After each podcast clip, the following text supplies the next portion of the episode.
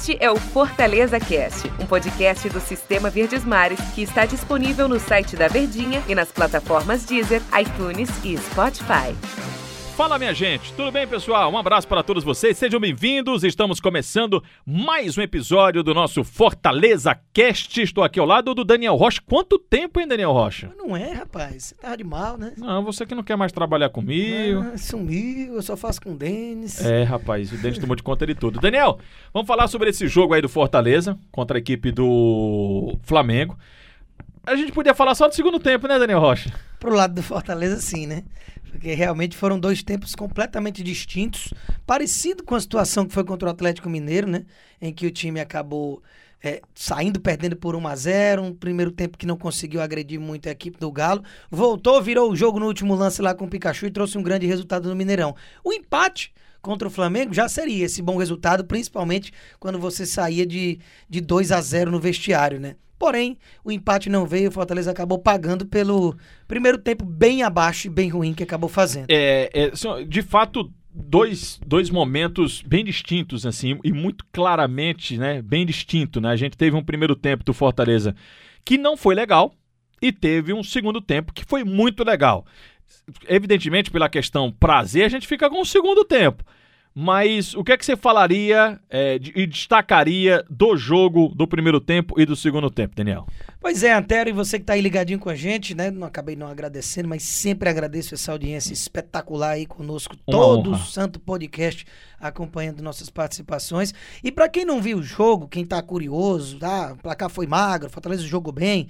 Como a gente já falou no início, foram dois tempos distintos. Na primeira etapa, a postura era até entendível, né? Era aquilo que a gente imaginava. O Fortaleza ia se retrair, ia tentar jogar fechadinho, para que no contra-ataque, nas transições rápidas, normalmente puxadas pelo David, conseguisse pegar ali o Flamengo desprevenido, até porque o Flamengo joga e deixa jogar. Dificilmente o Flamengo fica sem tomar gol. Não é mais aquele time que só agride, que é extremamente sólido defensivamente, quando era duas temporadas com o Jorge Jesus. O Flamengo do Rogério, inclusive defensivamente, tem dado muita dor de cabeça e irritado os torcedores, até a situação do William Arão ter virado o zagueiro. Mas enfim, o time costuma ganhar, costuma dar certo, mas leva gol, como levou hoje contra o time do Fortaleza.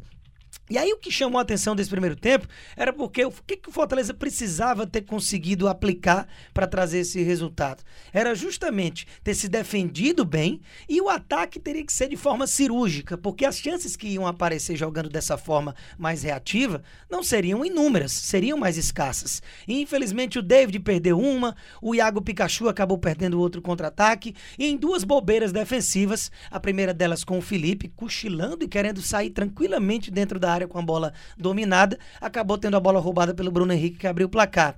E aí depois, já numa reta final de primeiro tempo, de novo numa perdida de bola na intermediária defensiva, o Pedro encontrou o Bruno Henrique que foi entrando ali no entrelinhas, sozinho, entrou na área, bateu por baixo das pernas do Benevenuto, que ainda houve o desvio e matou o Felipe Alves e foi pro vestiário com 2 a 0 que era justo àquela altura, né, Antero? Naquele momento, o Flamengo era merecedor daqueles 2 a 0 E Você coloca na conta de quê? Do time ou da individualidade? Porque o Fortaleza errou muito individualmente, né? O Felipe errou, o Felipe Alves também errou. É, a- o segundo gol do, do Flamengo teve muita liberdade, Bruno Henrique. Então, assim, o, Flamengo, o Fortaleza saiu por intervalo perdendo. Isso aqui é um conjunto, ninguém ganha sozinho, também ninguém perde sozinho. Mas muito mais na conta do individual ou coletivo como um todo no primeiro tempo não, não aconteceu. É porque quando é uma falha específica, ali um ou dois jogadores que estiveram um pouco abaixo, a gente pode colocar na conta da individualidade. Mas o problema foi que individualmente, praticamente todo o time do Fortaleza não se ouve bem na primeira etapa. O próprio Felipe Alves, nas saídas de bola, que sempre dá calafrio no torcedor, mas nunca dá errado, praticamente, ele errou ali pelo menos três bolas no primeiro tempo que provocaram ao Flamengo, se tivesse um pouco mais de capricho, a condição de sem goleiro fazer aquela roubada de bola e, e abrir o placar. Acabou não acontecendo por esses erros do Felipe Alves. Então teve muitos jogadores que individualmente deixaram a desejar e não jogaram aquilo que a gente sabe e que vem jogando na primeira etapa. Então foi mais um coletivo mesmo ruim, de nada que deu certo na primeira etapa. E aí o Voivoda veio para a segunda etapa com aquele com aquela característica que a gente já tem observado do treinador, que ele parece que observa os defeitos e consegue ajustar a equipe rapidamente. Foi o que aconteceu no segundo tempo. Quais foram os defeitos? O que é que Fortaleza ajustou rapidamente? Além, acrescente-se aí, ou coloque-se aí também, o fator muito importante que com 10 segundos Fortaleza deu a saída do segundo tempo, aí veio tocando de pé em pé, por 10 segundos ele conseguiu fazer um gol com o David, aliás, um belo gol. Então, se coloque isso também, né, um fator de que é, mexe é, psicologicamente para quem faz e para quem sofre, mas o que é que mudou no time do Fortaleza? Porque fez um segundo tempo muito bom. Isso, o futebol não, não é só a questão tática dos números, né, a frieza dos números. Os fatores psicológicos muitas vezes falam até mais alto.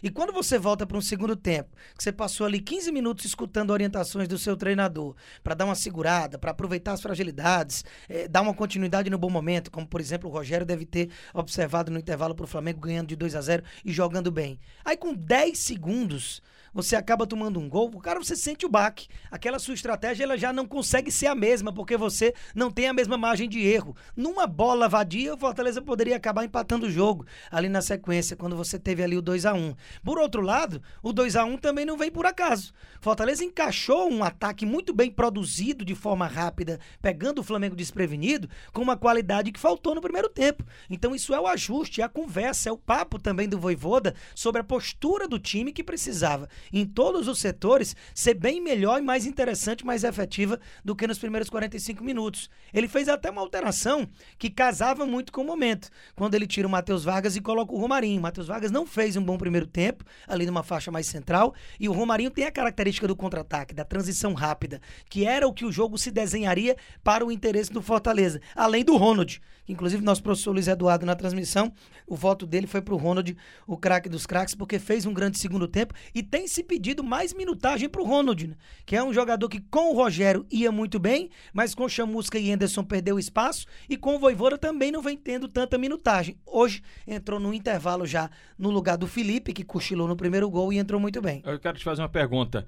É, tem como, ou poderia ter, a mesma postura do segundo tempo o jogo todo? Difícil, não dá.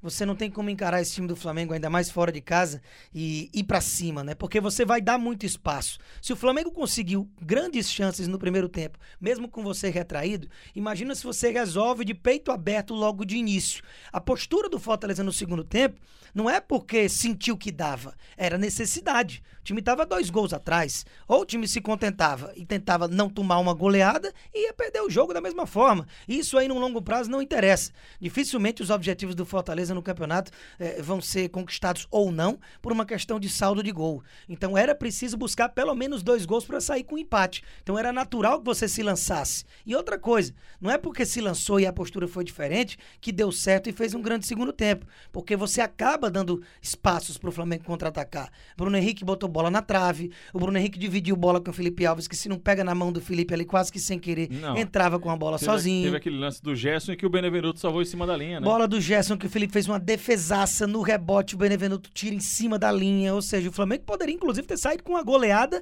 mesmo com a postura que o Fortaleza teve no segundo tempo. Mas aí são cis. O que a gente viu foi um jogo mais agradável e para o nosso lado aqui do futebol cearense, um Fortaleza que esteve bem mais próximo do gol no segundo tempo e ficou um jogo bacana da gente acompanhar, até uma certa trocação, né? Chance lá, chance cá, contra-ataque em cima de contra-ataque. Então foi um bom jogo de futebol, uma pena que o resultado não foi favorável pra gente. Se repetir essa atuação no segundo tempo ou uma consistência o jogo inteiro, né? Quem sabe um resultado melhor contra o Grêmio, que é o próximo jogo no domingo. Não é fácil, né? Mas tem que encarar isso é o Campeonato Brasileiro, e né? o Grêmio que não tá nada bem, né? O único time, inclusive, zeradinho, né? Com zero ponto na competição. Foi campeão estadual, fez uma boa Sul-Americana. Até estranho o Grêmio não tá no Libertadores, né? Uhum. Mas o fato é que no Brasileirão o Grêmio tá mal das pernas. E, e que continue assim. A né? gente tá gravando aqui o podcast, né? O Grêmio ainda não jogou, joga na quinta-feira contra o time do Santos, tá gravando logo após o jogo do Fortaleza.